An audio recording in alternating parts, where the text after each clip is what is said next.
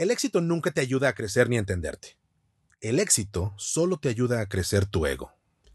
El fracaso, por otro lado, es el mejor maestro que tenemos en la vida. Mi nombre es Jerry Medrano. Soy CEO fundador de una empresa de logística multinacional. Tengo una empresa de desarrollo de software y soy socio fundador de una empresa de consultoría en entrenamiento y excelencia operativa. También soy locutor, conferencista y entrenador. Quiero compartir contigo tanto mi experiencia como la de otros empresarios y dueños de negocio. Dónde empezamos y cómo hemos llegado hasta donde estamos el día de hoy.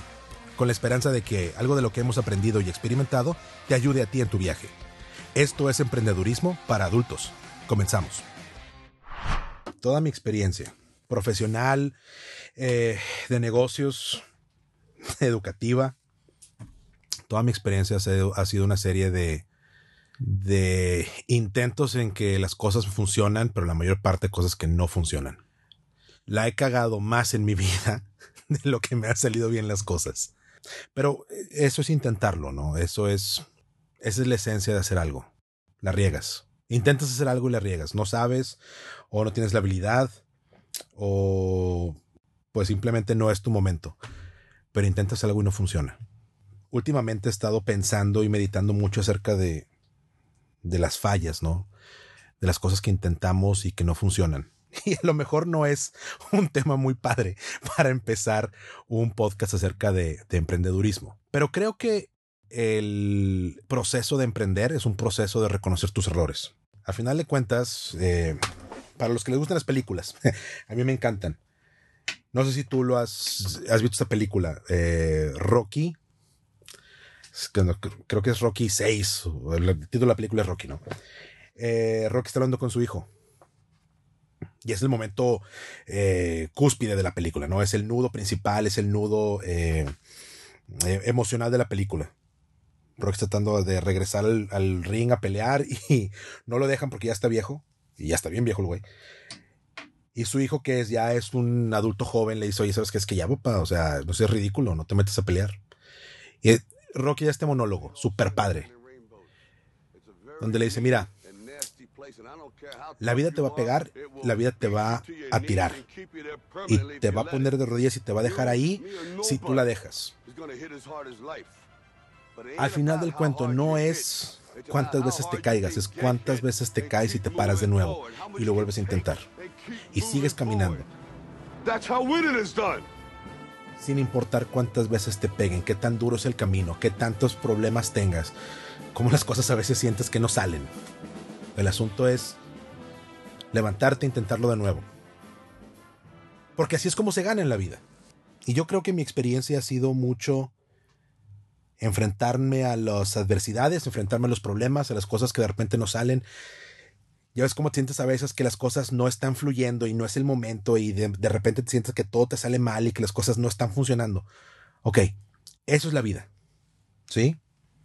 Y mi experiencia es, sin importar cuántas veces las cosas no parece que salgan, hay que seguir intentándolo. Yo empecé a trabajar a los 18. Tuve la oportunidad de un verano, ¿no? De que no estaba haciendo nada y quería hacer algo de dinero, entonces me metí a buscar algún trabajo, dije, bueno, pues trabajar en alguna cosa, ¿no? Alguna tienda, lo que sea. Y sabía hablar inglés relativamente bien. Y me acerqué a un call center, una de esas cosas nuevas que estaban saliendo en ese momento en Monterrey. Ahora todo el mundo los conoce y todo el mundo hemos trabajado en un call center en algún momento de la vida, ¿no? Eh, o conocemos a alguien que ha trabajado en call center o que sigue trabajando en call centers. Bueno, 18 años, empiezo a trabajar, empiezo vendiendo tarjetas de crédito. El trabajo más horrible del mundo. Con una tecnología de super punta para poder hacer las llamadas. Agarra el directorio y empieza a marcar a lo pendejo. Ok, va. Cuando empiezas a trabajar tan chico, te empiezas a dar cuenta de que, oye, eh, volteas y ves a la gente con la que trabajas. Yo era de los chavos. Tenía 18, creo que el que seguía eh, más chavo que yo tenía 20. Y de ahí todos los demás. Y había gente de 45, 50 años trabajando vendiendo tarjetas de crédito. Y te pones a pensar en las condiciones de todos, ¿no? ¿Dónde estamos y qué estamos haciendo? Todos pasamos por las mismas cosas, todos pasamos por los mismos retos. Y es qué hacemos con ellos. Eh, lo que define el éxito que va a tener una persona, ¿no? O el éxito que puedes tener tú en lo particular. Salto importante. Estamos en el 2012 ahora, ¿no? Yo en ese momento en mi vida, en el 2012, tengo 32 años. Me acabo de quedar sin trabajo. No tengo dinero. Estoy recién divorciado. Tengo tres niños. es uno de esos momentos que yo he sentido que en mi vida he, estado, he tocado fondo. Pues no sabía para dónde hacerme, ni sabía qué hacer. Y en ese momento reflexioné acerca de dónde empecé, ¿no? Y también, como ahorita, me puse a pensar, oye, yo empecé a trabajar a los 18. ¿Qué onda? ¿Dónde está todo lo que he hecho todo este tiempo, ¿no? Todos, todos estos años de trabajo, ¿en qué se reflejan? Y entonces caí en la cuenta cuando empecé en call centers a los 18 realmente no tenía ninguna expectativa. Aunque no tenía nada más que yo quería trabajar porque me pagaran para poder tener para comprarme eh, mis cosas, ¿no? Eh, lo que sea que fuera que quería a los 18. Digo, yo sé, pero no te quiero decir porque me da pena. Este, eh, conforme entré a la universidad y empecé a, a llevar mis clases, la situación económica en la casa se puso un poquito difícil eh, yo estudié con beca. Afortunadamente no era tan complicado pagar la universidad. Tenía ese apoyo. Pero las cosas se pusieron duras y llegó un momento en el que sabes que tienes que seguir trabajando, pero ahora para poder pagarte la universidad, ¿no? Para poder fondear eh, tus estudios. Y entonces empecé a los 18, para los 21, que todavía estaba trabajando en call centers, me dan la oportunidad de crecer. Durante tres años simplemente tomé llamadas, ¿no? O sea, sin expectativas, sin ganas de crecer, sin ningún objetivo. El asunto era nada más llegar a la quincena que me pagaran para ir a pagar la universidad y poder seguir estudiando. Tener para poder hacer la inscripción del siguiente periodo y seguir este, apoyando en la casa y seguir estudiando, ¿no? Comprándome los libros que pudiera y darle para adelante. Eso es toda la expectativa que tiene en ese momento. Y a mis 32 pensé, oye, es que esos fueron tres años de mi vida que tiré a la basura, de los 18 a los 21 pues, no hice nada realmente, no, no crecí, no, no logré nada, no acumulé nada, no. Sin empezar obviamente en la educación de tres años que tuve en, el, en la escuela. Tuve la fortuna de estar en el TEC de Monterrey. Y sí, o sea, es una educación importante, no es cualquier cosa, ¿no? Me sentí como Rudy. Si alguna vez has visto la película de Rudy, que Rudy quiere jugar fútbol americano, pero está en una de las mejores universidades de Estados Unidos, ¿no? You're five feet nothing, a hundred and nothing, and you got hardly a speck of athletic ability. And you hung in with the best college football team in the land for two years.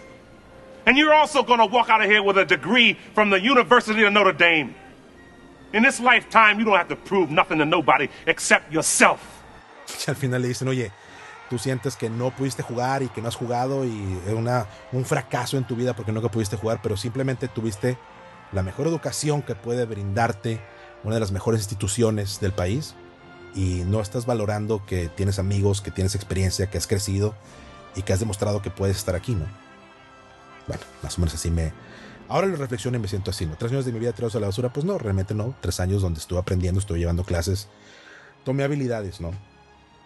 Y resulta que esas habilidades que tomé me sirvieron de algo. Pude crecer dentro del call center. Me dieron una oportunidad de ser supervisor, de repente fui entrenador eh, de producto Después me dieron la oportunidad de desarrollar entrenamiento dentro del call center para supervisores y para gerentes. Hasta que al final me dieron la oportunidad de crecer como gerente, ¿no? Y veo el periodo en mi vida de esos tres años, de los 18 a los 21, donde realmente no avancé nada, y después veo un periodo de los 21 a los 24, donde voy de agente a, gerente. Y cuando volteas y dices, uy, es que me fue súper bien, hombre, crecí muchísimo, estoy, estoy logrando las cosas. Logrando las cosas y aprender de ellas son cosas bien diferentes. El éxito nunca te ayuda a, crecer ni te ayuda a entenderte. El éxito te ayuda a crecer tu ego. Te sientes que las puedes todas, que nunca fallas, que eres el mero chingón y que para todo, para todo vas a tener una respuesta y para todo vas a tener una solución. El fracaso, por otro lado, es el mejor maestro que tenemos en la vida. Cuando las cosas no funcionan, es cuando realmente puedes forjar carácter, puedes ver de qué estás hecho ese temple que forjas, ¿sí? De saber que estás intentando, que has fallado y que puedes voltear a ver en qué fallaste. Es lo que te ayuda a crecer. Logré crecer a, gerente, tuve oportunidad de liderar equipos muy grandes. Y llegó un punto en mi vida donde sentí que todas las podía y que me la creí yo solo, ¿no? Eh, Sabes que todas las puedo, soy buenísimo para todo, eh, me la pelan. Tuve oportunidad de irme a otra empresa En call centers estuve en total de 11 años. Y cuando me salí de call centers me salí porque estaba tan seguro que todas las podía que me fui a montar una empresa propia. Fue la primera vez que intenté arrancar un negocio, buscando tener algo propio, ¿no? Y lo hice mal, obviamente. Nunca había, nunca había visto nada de eso. Nunca acabé la universidad y ya no regresé a la escuela. Digo, ser gerente de un call center eh, lleva muchas responsabilidades. Es un trabajo de fácilmente unas 14 horas al día. Sobre todo porque yo estaba viendo un equipo de personas eh, que estaba tanto en Monterrey como en otras locaciones de la empresa. Y, es un trabajo absorbente, ¿no? Me la compré yo solo de que, híjole, es que no tengo tiempo de ir a la escuela. Primer fallo importante. Pero como venía ganando, venía de ser exitoso, dije, nah, luego regreso a la escuela, tal escuela no, no la necesito tanto porque ya tengo un puestazo y me están pagando súper bien. Pero es esa falacia, es eh, el hot hand fallacy, que seguramente en español tiene una tiene un nombre diferente, pero es la falacia de la mano caliente.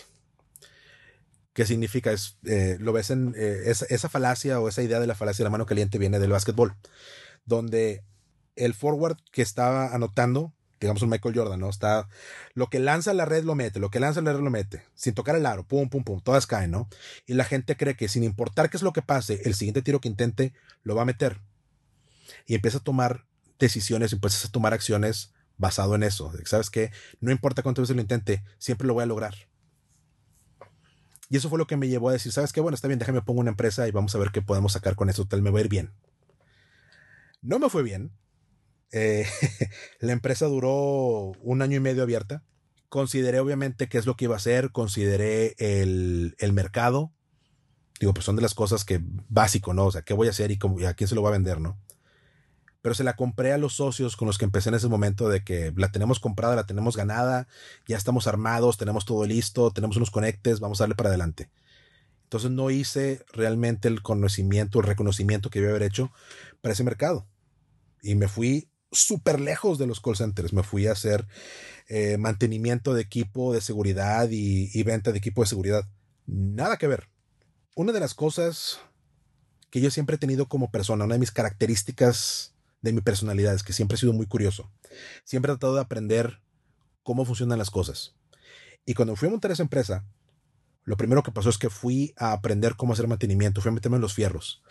Y esa característica que yo tengo en mi personalidad y que siempre ha sido así, me ha ayudado a, aprender muchas cosas. Es lo que en su momento me ayudó a crecer en los call centers. Eh, es en lo que en su momento me ayudó a que el negocio tuviera un poquito más de vida, ese negocio que empecé porque a los cuatro meses este, estaba claro que eh, no íbamos a ir a ningún lado con, ese negocio. Estaba condenado, pero haberme metido de los fierros me ayudó a conseguir un par de clientes, a tratar de hacer lo que sobreviviera un poquito, seguir con algo de facturación. Pero al final de cuentas me tuve que rendir a la evidencia que ese negocio no iba a funcionar. Lo hice mal. Y fue uno de los fracasos más fuertes y más presentes que tengo en mi vida. Porque dejé todo en Monterrey y me fui a una ciudad donde yo no tenía nada que hacer, a un negocio en el que yo no tenía nada que hacer tampoco, a intentarlo. Y me sentí muy mal y me sentí muy frustrado y me sentí traicionado por la vida, ¿no? ¿Cómo es posible que yo pueda hacer tantas cosas teniendo el éxito que he tenido, ahora no funcione, ¿no? ¿Te acuerdas que te platicamos que tenía 32 y todos los problemas que tenía? Bueno, esto fue antes. Dos veces he estado en el mismo lugar. Tuve que cerrar la empresa, venderlo todo, regresarme a Monterrey y regresar con una mano delante y otra atrás. Tuve la oportunidad de colocarme en la industria de la logística. Obviamente entré para hacer lo que sabía. Ellos ocupaban montar un centro este, de operaciones en México y yo sabía cómo trabajar la parte del nearshoring después de 11 años en call centers. Digo, algo aprendí. Y así es como me empecé a adentrar y mi, mi, naturaleza curiosa me empezó a llevar a conocer un poquito más de cómo opera, cuáles son los, los fundamentos, eh, cómo, eh, cómo se supone que se debe llevar una operación. Y afortunadamente eso me ayudó a crecer con esa empresa, a que me diera más responsabilidades. Llegué a ser gerente de operaciones para el grupo y me encontré un sentido de humildad muy marcado después de mi primer fracaso rotundo. Dije, no, o sea, no importa qué pase, si me gusta aprender, tengo que aprender y tengo que saber hacer cosas. No me puedo quedar otra vez en un lugar donde esto es lo único que sé hacer y no sé hacer nada más y estar batallando porque no sé, no sé para dónde moverme en caso de que esto no funcione. Cuando tienes un trabajo, creo que lo último que piensas es que, híjole, es que esto no va a jalar. Híjole, es que me van a despedir. Nos la compramos después de cierto tiempo de que, no, hombre, tengo chamba para toda la vida. Aquí me voy a quedar y voy a estar para siempre. Sí, o sea, uno siempre empezamos las cosas con una actitud súper optimista de que ves que esto va a ser para toda la vida, aquí está mi llamado real. Y a veces no, a veces lo que pensamos es, híjole, es que ocupo la lana, no importa qué pase, y aquí por lo menos me van a pagar y ya tengo algo cubierto. Eh, así es cuando me sentí cuando me contrataron en logística. Dije, bueno, por lo menos aquí voy a estar sacando eh, mi sueldo, voy a estar eh, pagando y puedo proveer este para mi familia. Aquí me coloco y, mínimo me va a ir relativamente bien. Ya no voy a andar batallando con cómo le hago para comprar este, el súper de la semana. Y desafortunadamente aprendí que si bien cuando tienes un trabajo, tienes este optimismo de que todo va a salir bien y le echas ganas y haces todo lo que tienes que hacer para que las cosas funcionen, hay muchas cosas que están fuera de tu poder, muchas cosas que están fuera de tu alcance y de tu círculo de influencia. Esa empresa para la que trabajaba tronó. Gracias a Dios no tuve nada que ver con eso. este, pero tronaron. Y habiendo crecido con ellos, haciendo varias cosas, me quedé sin trabajo otra vez. Ahí es donde llego a mis 32 años, donde otra vez estoy sin trabajo, no tengo dinero. Digo, poco dinero que tenía lo había perdido en el negocio que monté tres años antes. Pero tenía la gran fortuna en ese momento, a mis 32 años, de haber, de haber pasado por algo similar antes. Es tan duro fallar que la primera vez que fallas piensas que no hay vuelta atrás. O sea, aquí ya me quedé, soy un fracasado y aquí, aquí me voy a quedar y las cosas nunca van a mejorar. Y no es cierto. Tú y yo sabemos que al final siempre queda este pensamiento de, híjole, es que este ya no salgo, es que ya no puedo más. Y no es cierto. Yo tuve la experiencia y tuve la fortuna de que como ya me había pasado una vez, ya sabía qué es lo que tenía que hacer más o menos. ¿Sabes qué? Olvídalo, párate otra vez, échale ganas, vuelve a intentarlo. Lo hice, me coloqué en otra empresa y empecé en esta otra empresa en la que me coloqué, era un cliente eh, que tenía yo en la logística en la que estaba trabajando antes. Me dieron la oportunidad de trabajar con ellos, me confiaron algunas responsabilidades básicas. Yo apreciaba tener un ingreso, era lo que más me importaba en ese momento.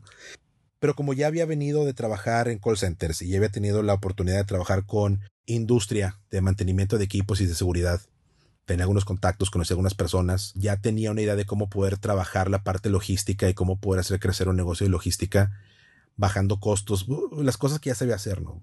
Cómo buscar reducciones de costo, cómo buscar eh, renegociaciones de precios. La experiencia que tenía en ese momento era lo más valioso que yo podía tener. Y ya no le sacaba al parche hacer nada. Cuando te digo nada es manejé camiones, me metí a la bodega, cargué cajas, cargué tarimas, me tocó hacer de todo. No hubo nada en el negocio de logística que no me metiera a entender cómo funcionaba. Y es porque lo más importante para mí era tener un trabajo estable y seguir aprendiendo. Creo que esa es la lección más fuerte que tiene que todas las personas que fallan y lo siguen intentando te pueden decir qué es lo que les queda y que les ayuda siempre busca aprender de tus errores, siempre busca aprender de las cosas que fallaste. Te vas a sentir de la cola. No hay forma de evitar esa parte. Y si nunca te has sentido así, no te preocupes. Va a pasar. Es bueno, es sano. Digo, no lo busques a fuerzas, digo, tampoco la forces. Pero si te pasa, acéptalo como es, es un proceso adicional. Nosotros, como seres humanos, aprendemos ya sea de ver las cosas, de escucharlas cuando nos las explican, o de hacerlas. Sin importar cómo es que aprendes o cómo tomas la información, el intentarlo y fallar te ayuda a ver cómo las cosas no deberían ser. Y entonces puedes contrastarlo con la forma en que las cosas pueden ser o deben ser. Y las empiezas a hacer, punto. Digo, vemos muchos que somos bien cabezaduras y que no batallamos un poquito y tenemos que fallar más de una vez para aprender. Y esto me lleva a uno de los principales mantras a los que recurro constantemente y que busco inculcar en mis colaboradores y mis socios. La vamos a cagar. No hay vuelta de hoja. Hay que recordar el viejo y conocido refrán que dice, echando a perder se aprende. Oye, pues nuestras abuelitas nos dieron el secreto del éxito, nos dieron permiso de cagarla. Ahora, ¿por qué para mí esta frase es, es un mantra? Porque tenemos que recordarnos constantemente que tenemos permiso de regarla, de fallar, siempre y cuando Aprendamos del error que cometimos. Y ahí, ahí radica todo el tema. Tenemos que darnos permiso de equivocarnos, de cagarla, de echarla a perder. Porque gente como yo, podemos estar aquí y hablando contigo todo el día diciendo, oye, no hagas esto, no hagas aquello. Pero no es sino hasta que tú vas, haces y la cagas, es que aprendes bien. Bueno, cagarla bien para mí es el proceso de aprender del error. Primero, reconoce que te equivocaste, porque este paso es esencial. No sirve de nada que te busques excusas, que te justifiques el porqué del error. Si estás mal, estás mal. Punto. Si las cosas no salieron, no salieron y punto, se acabó. Reconoce humildemente, esto fue una cagazón, y entonces puedes avanzar al paso 2. ¿De dónde viene ese error? ¿Acaso asumí algo de manera equivocada? ¿No puse atención? ¿No planifiqué? Mira, en estas tres preguntas reside el 90% de las enseñanzas al momento de aprender. Y en la vida. Identifica dónde te equivocaste y toma nota. Haz un análisis sencillo. Pregúntate, ¿por qué pasó esto? ¿Sí? Cuando tengas tu respuesta, pregúntate de nuevo. Bueno, pero ¿por qué pasó esto? Cuando tengas la respuesta a la segunda pregunta, pregúntate una vez más, ¿por qué pasó esto? Si a la tercera o a la cuarta vez que te haces la pregunta, la respuesta más obvia es, pues por pendejo, entonces ya tienes la causa raíz del problema. Un ejemplo muy sencillo, ¿no? Del día a día. Oye, eh, se nos cayó la facturación del mes de junio en un 40%. Ah, caray. Este, ¿por qué? ¿Qué pasó? Primera pregunta, ¿por qué? Bueno, porque nuestro cliente más grande bajó sus operaciones y no pudimos cerrar clientes nuevos. Pausa comercial aquí, ¿sí? La primera parte de la respuesta, porque nuestro cliente más grande bajó sus operaciones, es una excusa, ¿sí? Es una situación que no tienes tu control sobre ello. Es algo que pasó con alguien más, ¿sí? Aunque tú puedes interactuar con tu cliente, puedes prever y puedes ver con ellos una planeación estratégica y lo que quieras. Si el cliente baja las operaciones por lo que gustes, no tiene nada que ver contigo en directo. ¿Sí? Es una situación que pasa, es un cambio que se está dando en ese momento. La segunda parte de la respuesta no pudimos cerrar más clientes nuevos. Ándale, ahí está el por qué baja la facturación del mes de junio en un 40%. En directo, porque el cliente principal bajó las operaciones, pero tampoco vendimos. Ok, vamos a tomar esa respuesta. Oye, ¿por qué no pudimos cerrar clientes nuevos? Ah, mira, el esfuerzo de ventas no fue constante en los últimos tres meses, eh, dejamos de generar prospectos de ventas y, no pudimos concretar cierres. Ok, es una explicación que se escucha muy bien, está bien pensada, ¿verdad? Ahí está el análisis. Oye, pues es que no hemos sido muy constantes en los últimos tres meses. Ok, entonces vamos a ver. ¿Por qué no hemos podido ser constantes en la prospección los últimos tres meses? Mira, la verdad es que no se le dio un seguimiento adecuado al canal de ventas y no se lograron las metas de generación de prospectos mensuales. Ok. ¿Y por qué pasó eso? Este, este, y el este es el indicador de que ahí la respuesta es por pendejos. Es algo que se tiene que hacer y no se hizo, ¿sí? Y ahí está la causa raíz. Bajó la facturación el mes de junio un 40%. ¿Por qué? Porque hace tres meses que no le damos seguimiento adecuado al canal de ventas y no hemos logrado las metas de generación de prospectos mensuales. Ahí está el por qué. Este es el análisis que hay que hacer, ¿sí? Es el segundo paso importante. ¿De dónde viene el error? Oye, ya vi de dónde viene el error. No hemos sido constantes con eso. Ah, bueno, perfecto. Tercer paso, último paso. ¿Qué hacemos ahora? Primero, perdónate a ti mismo por fallar.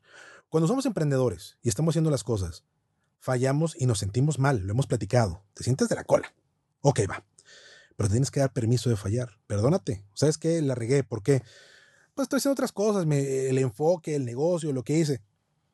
Incluso si tu respuesta es, ¿por qué no hiciste? No, pues la verdad es que estaba en zona de confort y me dio hueva y ya no lo hice.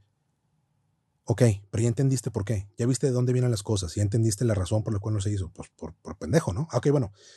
Ya sé de dónde viene. Este paso es obvio, pero hay que decirlo y hay que hacerlo. Y no es nada más por mi experiencia. Lo digo porque el permitirte fallar y aceptar que la vas a cagar son cosas diferentes. Ok, yo me doy permiso de cometer errores. Pero aceptar que la estoy regando es diferente. Es como decía Rocky, vamos a seguir hacia adelante. Sin importar cuántas veces te caiga, sigue hacia adelante. Hay una lectura que a mí me encanta que te la recomiendo muchísimo. Es un libro que se llama Failing Forward, que lo escribe John Maxwell. Es una filosofía completa de cómo equivocarte y fallar te ayuda a entenderte, te ayuda a aprender. Hay que tener la humildad necesaria para aceptar No somos a prueba de errores. Duele aceptar que fallamos y tener que levantarnos a chingarle de nuevo, definitivamente. Pues nomás acuérdate, ¿eh? Sin Yolanda, Mari Carmen. be silly chumps. Just purse your lips and whistle, that's the thing. And always look on the bright side of life. Come on.